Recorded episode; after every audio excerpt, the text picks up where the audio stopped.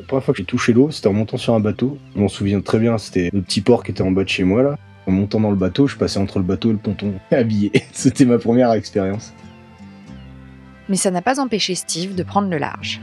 Nous l'avons rencontré, lui et son amie Brigitte, sur le port de Loctudie, à bord de leur voilier de voyage nommé Tortuga. Nos papilles étaient intrigués par une drôle d'odeur, inhabituelle sur les pontons des ports de plaisance, des maquereaux en cours de fumaison. Invités à bord de leur voilier en acier, à la coque verte, où trône un petit fumoir fabriqué par leurs soins, et entourés d'un début de protégé et du matériel de pêche, on écoute leurs histoires. Enivrés par les effluves de poissons, on découvre le minimalisme et la plénitude de leur vie en bateau. Écoutons. Je m'appelle Steve, moi je viens du Var, Saint-Raphaël.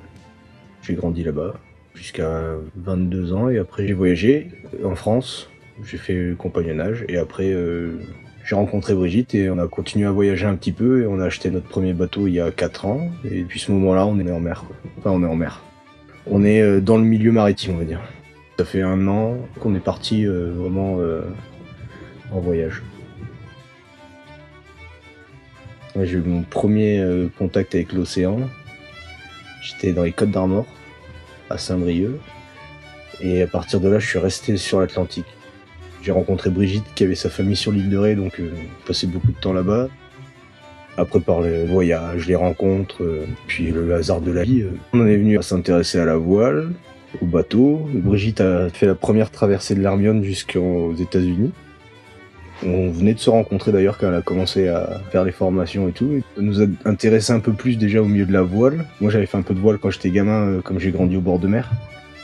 Et euh, je connaissais le milieu de la mer à ce moment-là parce que j'étais sauveteur en mer. J'ai fait ça pendant 6 ans. Mais on connaissait pas trop le milieu de la voile en fait. Et du coup on s'est... euh, on a commencé à s'y intéresser, on a toujours été intéressé par le voyage et en fait la mer ça nous intéressait bien parce que le bateau c'était un mode de un moyen de locomotion écologique, comme on, navigue avec l'air, euh, c'est plutôt intéressant à ce niveau-là. Même si on utilise un peu de gasoil de temps en temps, on n'a pas la consommation d'une 205. Quoi. c'est on avait des envies vraiment de voyager euh, de façon écologique et d'avoir le moins d'empreintes possible. Moi, j'aime pas prendre l'avion, je le prends euh, vraiment. euh, je l'ai pris quelques fois, mais c'est vraiment en cas exceptionnel, sinon j'aime pas ça. Quitte à voyager, autant que le but ce soit pas la destination, mais plutôt le trajet. Et on a eu l'occasion de rencontrer des gens qui vivaient sur un bateau, qui nous ont donné envie d'en avoir un, et on a eu l'occasion d'en acheter un. Et du coup, on s'est lancé comme ça, sans rien savoir. Maintenant, on est là. Maintenant, c'est devenu notre mode de vie. Quoi. Comment tu décrirais la mer à quelqu'un qui ne l'a jamais vue? Je dirais la mer, c'est grand. Ça mouille et euh, c'est un peu salé quand tu la goûtes. Après, c'est dur à décrire. Tu peux pas, je pense, décrire. Tu peux décrire juste ce que tu vois. Alors, si tu décris ce que tu vois, c'est une grande étendue bleue. euh. Après, pour décrire ce qu'il y a dedans, euh, bah, je connais pas tant que ça, tu vois, donc euh, je sais pas. C'est comment la vie à bord? Euh, sereine. c'est vraiment ça. Libre et sereine. On l'a choisi, déjà c'est ça. On a une idée de ce qui peut nous attendre au niveau des contraintes. Mais c'est quand même plus d'avantages, je trouve. C'est des contraintes au niveau du confort, c'est des contraintes au niveau euh, des déplacements. C'est sûr que bah, quand tu es sur un bateau, euh, tu peux pas aller où tu veux, euh, dépendant de la météo. euh, c'est pas toujours agréable d'ailleurs. C'est que dans les films où on voit les bateaux là, qui ils se baladent. euh, où il fait beau et que tu te balades et tout, mais sinon ça bouge tout le temps, bah, les gens sont malades, euh, c'est des espaces très restreints, euh, mais en même temps on a un jardin qui est immense, c'est ça qui est cool. On a la liberté aussi de bouger un peu où on veut, mine de rien, où on veut, enfin en tout cas, euh, où il y a de l'eau, quoi. Et à cette profondeur, sinon on peut pas. mais euh, il y en a qui aiment pas du tout, parce que du coup... ils ont pas internet et puis euh, ils ont pas de réseau, ils ont pas la sécurité d'avoir un truc dur à côté, mais euh, quand on sait qu'un bateau c'est fait pour ça, euh, je veux dire, on sait qu'on est l'endroit où on est le plus en sécurité, c'est un bateau en pleine mer. on se sent bien, quoi. On se sent juste libre, tranquille, loin de tout. Et être en bateau, ça a influencé ton rapport à l'océan? Euh, ah bah ouais, ça complètement, ouais, complètement. Quand t'es sur terre, il y a des choses que tu vois pas. Quand t'es en mer, euh, bah surtout en plus quand tu fais du hauturier, quand t'es en pleine mer, tu vois des choses que t'imaginais pas voir en pleine mer. Entre l'Irlande, quand on est descendu, là, entre l'Irlande et la France, on a vu des bouteilles d'orangina. en plein milieu de l'eau. Mais en plein milieu, enfin, je veux dire, on était à peut-être 200 000 de la côte la plus proche. Et tu vois une bouteille d'orangina, tu dis qu'est-ce que ça fout là. C'est bizarre. J'imagine que c'est un pêcheur ou, ça vient peut-être de la terre, mais je sais pas comment elle est arrivée là. Comment c'est possible Et puis même, euh, du coup, on essaie d'utiliser des produits, euh, soit des produits qu'on fait nous-mêmes pour faire la vaisselle. Brigitte, elle essaie de faire ses lessives euh, avec le savon noir, du vinaigre, des trucs comme ça. En fait, principalement, on utilise beaucoup le vinaigre blanc. C'est des petits trucs qu'on essaie quand même de changer, alors qu'avant, on s'en foutait. Est-ce que le problème est réellement là? Est-ce que c'est le petit couple qui vit sur un voilier qui est vraiment le problème ou est-ce que c'est pas un problème qui est plus général? C'est un problème sociétal par rapport au rapport qu'on a aux produits en général, aux objets, à la bouffe. Euh. Quand t'es en bateau, déjà le côté matérialiste en général, tu l'as plus. Tu essaies d'avoir euh, le moins de choses possible, donc tu essaies d'avoir le moins de déchets possible aussi. Tu te détaches beaucoup de la, on va dire, ce qu'on appelle la société de consommation. Ça fait cliché, mais c'est vrai. Et d'où viendrait ta prise de conscience environnementale? Ouais, c'est un ensemble de choses. Euh, il y a les médias beaucoup, quand tu vois des choses. Après, la curiosité aussi. Quand tu vois des choses qui te choquent, déjà, tu sais, ça, crée des, des réflexions, quoi. Tu dis, euh, ouais, c'est, choquant, et puis direct, tu vois, ça devient naturel quand tu vois, je sais pas, euh, des pratiques de pêche, des pratiques, euh, des pratiques de tri. Quand tu vois ce que les gens jettent, même en voiture. Une fois, il y a un mec, il achetait un sac de McDonald's, là, il y avait tout dessus. Il a acheté son truc sur la route, c'est parpille partout. Tu dis, mais dans quel monde on vit? Pareil, c'est pas le plus gros pollueur de la planète, mais c'est des petits électrochocs comme ça. Après, il y avait l'expérience aussi de la ferme laitière. On a travaillé en Nouvelle-Zélande pendant euh, six mois dans une ferme. Je crois que ça a été le déclic pour moi. Euh, la vraie prise de conscience en fait par rapport à notre impact à nous sur l'environnement.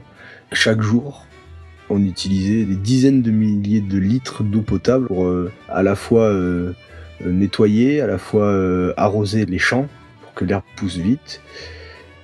On était une ferme, il y avait 500 vaches. Une ferme de 500 vaches, ça existe quasiment pas en France. Et là-bas, il y en a des centaines, voire peut-être des milliers, j'en sais rien. C'est le plus gros producteur de lait euh, dans le monde, ou exportateur de lait. Et en plus, eux, ils ont zéro conscience écologique. Je vois euh, que dans l'industrie, ils consomment autant de flotte. Et qu'après, en fait, on nous dit que c'est notre faute. Ça l'est aussi un petit peu parce que tout est lié. J'utilise ça parce qu'il y a des gens qui boivent du lait et qui bouffent beaucoup de viande. Donc il y a un besoin derrière, il y a une demande. Donc c'est un peu lié c'est pas nos actes directs qui ont une incidence, je pense, sur tout ça. Je veux dire, euh, on ferme le robinet, mais par contre, on est capable de bouffer de la viande à tous les repas. Ou boire du lait euh, tous les jours. Alors que si on laissait l'eau du robinet ouverte quand on se lavait les dents, mais qu'on mangeait pas trop de merde ou trop de trucs issus de ces industries, ça aurait peut-être plus d'impact sur l'environnement qu'on le pense. C'est presque malsain. ça nous, on fait culpabiliser sur des choses, et derrière, on nous montre pas les vrais problèmes, je pense. Il y a des gens qui crèvent de faim dans le monde, mais on est capable de produire plus de bouffe que jamais. Ça sert à nourrir les vaches qu'on arrose. c'est ça, par exemple. Qu'est-ce qui nous empêche de vivre plus simplement? Pour moi, le problème vient de l'industrie. Parce que s'il y avait des paysans, des citoyens paysans ou des citoyens marins qui pêchent là pour avoir leur poisson, et la seule viande que tu manges, ben, c'est ton poisson, tu vois, je veux dire. Les choses, elles seraient plus simples on a rencontré. On était allé à Madagascar en bateau, là, on avait fait la côte malgache. Euh, on est passé dans quelques villes et euh, on est passé dans beaucoup de villages de pêcheurs. Pour te donner un exemple, on a fait euh, Madagascar, Afrique du Sud. On a fait la traversée. On voit personne, on arrive en Afrique du Sud. Et là, la première chose qu'on s'est dit, ces gens sont malades. En fait, ils étaient tous gros. Et on quitte un pays où les mecs, ils avaient tous des tablettes de chocolat. Mais vraiment, c'est, ils sont tous en super santé, euh, ils bougent beaucoup, c'est tous des marins. Enfin, en tout cas, nous, on a fait que le bord de mer, donc euh, c'est tous des marins, ils font de la pirogue, ils vont pêcher, ils rament, ils mangent sainement. Ils sont tous beaux. Je n'osais même pas me mettre en t-shirt. et en Afrique du Sud, donc c'est de l'autre côté du canal du Mozambique, et bah c'est que des gros. C'est que des gros. Et c'est horrible. Tu les vois manger au petit-déj. En plus, on avait le bateau qui était à un quai euh, en face d'un restaurant. Les mecs au petit-déj, ils s'envoyaient du gros bacon là avec des hamburgers des fois. Enfin, c'était hallucinant. Quoi. Avec des frites et tout. À ton avis, c'est quoi l'enjeu principal auquel fait face l'océan aujourd'hui? Je pense que le plus gros, c'est le plastique. Pour moi, en tout cas. Le plastique, euh, il y en a partout. Il y en a partout. Vraiment partout. Même quand tu descends sous l'eau, tu te dis à 10 mètres de profondeur, euh, je vais être tranquille. tu te dis le plastique, ça flotte. T'imagines la bidon qui flotte, mais en fait, euh, je pense qu'on se rend pas compte qu'il y en a vraiment partout. De toute façon, ça se voit, hein, moins de tempêtes qu'il y a, euh, tu retrouves du plastique partout. On faisait ça avec Brigitte, premier encart. je l'emmène sur l'île Dieu. Non, pas l'île Dieu. Non, c'est Noirmoutier. Il y avait une tempête ce soir-là, on avait mis la tente sur la plage. On l'avait accroché à des arbres. On a passé une super nuit sur la plage. Et le lendemain, en fait, euh, on s'est réveillé. La seule chose qu'on a fait, c'est qu'on a pris les sacs poubelles, on a ramassé des plastiques, on a rempli 6 sacs poubelles, je crois, de plastoc sur une petite plage. La plage, elle devait faire 200 mètres. C'est un des plus gros problèmes. Et c'est pas les pays africains, comme beaucoup le disent, qui polluent la mer. C'est pas les plus gros consommateurs de plastique. Il y en a qui diront ouais c'est sale. On avait une belle sœur qui habitait à Mayotte là. Elle dit ouais le problème c'est qu'ils sont sales. Ils prennent une canette, euh, la jettent dans la rue, ils font un feu. J'ai envie de lui dire ouais mais en même temps euh, c'est pas euh, le pauvre petit Maoré là qui habite sur son île à qui on a foutu une bouteille de coca dans la main là qui est responsable du continent de plastique qui est au milieu du Pacifique. Je suis désolé c'est pas l'Afrique l'Afrique, c'est le continent qui pollue le moins dans le monde, je pense, clairement, avec euh, l'Antarctique. Et... oui, il pollue encore moins, mais il y a personne aussi. Il y a un événement en lien avec la mer qui t'a particulièrement marqué? En lien avec la mer Ouais. Euh, j'ai assisté quand j'étais gamin en bas de chez moi à l'échouage d'un navire de migrants. Ouais. C'est en lien avec l'océan, ça aussi. Et euh, ça, ça m'a marqué, ça. On était à l'école primaire, hein, on était des, gamins. Hein. et euh, on habitait dans un petit quartier, là, à 400 mètres de la plage. Et en fait, sur cette plage-là, il y a un bateau qui s'est échoué avec des centaines de migrants qui venaient du, des Kurdes. C'était des Kurdes. Ça, c'est assez marquant quand tu vois ça. Parce que quand tu le vois à la télé, tu te rends pas compte, quoi un vieux bateau, un cargo, un genre de bateau de pêche, un gros bateau, euh, mais bondé de monde. Le bateau devait faire, euh, je dirais comme ça, une quarantaine de mètres de long. Le bateau était échoué sur les rochers, c'est une côte très découpée comme ça. Gitait quoi, il était posé dessus. Et la côte était pas très loin, mais il y avait de l'eau quand même. Et puis les gens à bord, ils avaient pas bouffé depuis des jours. Il y avait des, des mères avec des bébés et tout. Enfin, c'était horrible. Il y a les pompiers qui étaient venus, je me rappelle, ils avaient fait des passerelles en bois pour évacuer tout le monde. Ça a été assez marquant, mine de rien. Quand tu le vois en vrai, c'est assez triste.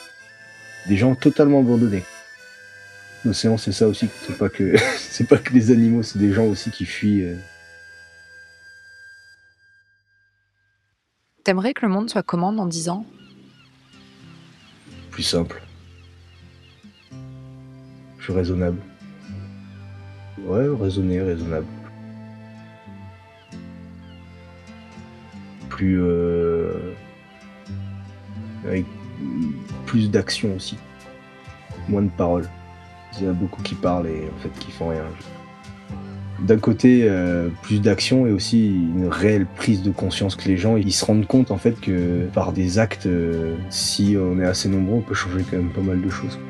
Le problème, c'est, je sais pas si les gens sont prêts à abandonner un certain niveau de vie pour vivre comme un Africain, par exemple. Je pense pas que même nous, on n'est pas prêts. Hein. On a quand même un niveau de vie euh, par rapport à un, Africain qui est quand même hyper élevé, même si on vit sur une coque. Euh, on tend vers ça en tout cas. On essaie de tendre vers ça petit à petit. Peut-être dans 10 ans, on y arrivera. Nous, si on fait ça, on sera des chanceux. Je sais pas si on peut faire comprendre ça à quelqu'un qui vit dans une grosse ville et en fait, euh, il est obligé de bosser 40 heures par semaine, ou 50 heures par semaine pour subvenir en fait à son rythme de vie il y a des gens qui voudront jamais changer leur vie pour quelque chose d'un peu moins décadent. Ils sont dans un schéma qui est déjà tracé en fait, mais même s'ils disent qu'ils choisissent leur vie, c'est quand même tracé. C'est de l'ambition, c'est euh, l'accumulation de richesses, de biens, que ce soit des biens immobiliers, des biens matériels. Ils diront toujours oui, mais on a le choix. Si je veux le faire, je le fais parce que je suis libre de le faire. Mais ils se rendent pas compte qu'ils font fonctionner un système quand même qui détruit la planète. Principalement les océans, je pense. Parce que c'est quand même 90% de la planète. C'est assez vicieux quand même comme monde. D'après le rapport Carbone 4, l'empreinte carbone moyenne des Français, qui s'élevait à près de 11 tonnes de CO2 par habitant en 2017, doit baisser d'environ 80% d'ici 2050 pour parvenir aux 2 tonnes de CO2 par an compatibles avec l'accord de Paris. Pour vous donner une idée, c'est l'équivalent de l'empreinte moyenne par habitant en 2018 du Maroc, du Gabon ou de la Bolivie. 2 tonnes de CO2, c'est aussi l'équivalent d'un vol Paris-Tokyo sans escale. C'est pour ça qu'on ne peut qu'admirer ceux qui, comme Steve et Brigitte, s'attellent à réduire leur empreinte et nous montrent l'exemple en devenant acteurs des alternatives désirables à nos avenirs qui semblent parfois tout tracés. Merci d'avoir écouté cet épisode de Radio See the Future, le podcast où les relations humains-océans prennent toute la place. À bientôt sur sailinghirondelle.com pour une prochaine rencontre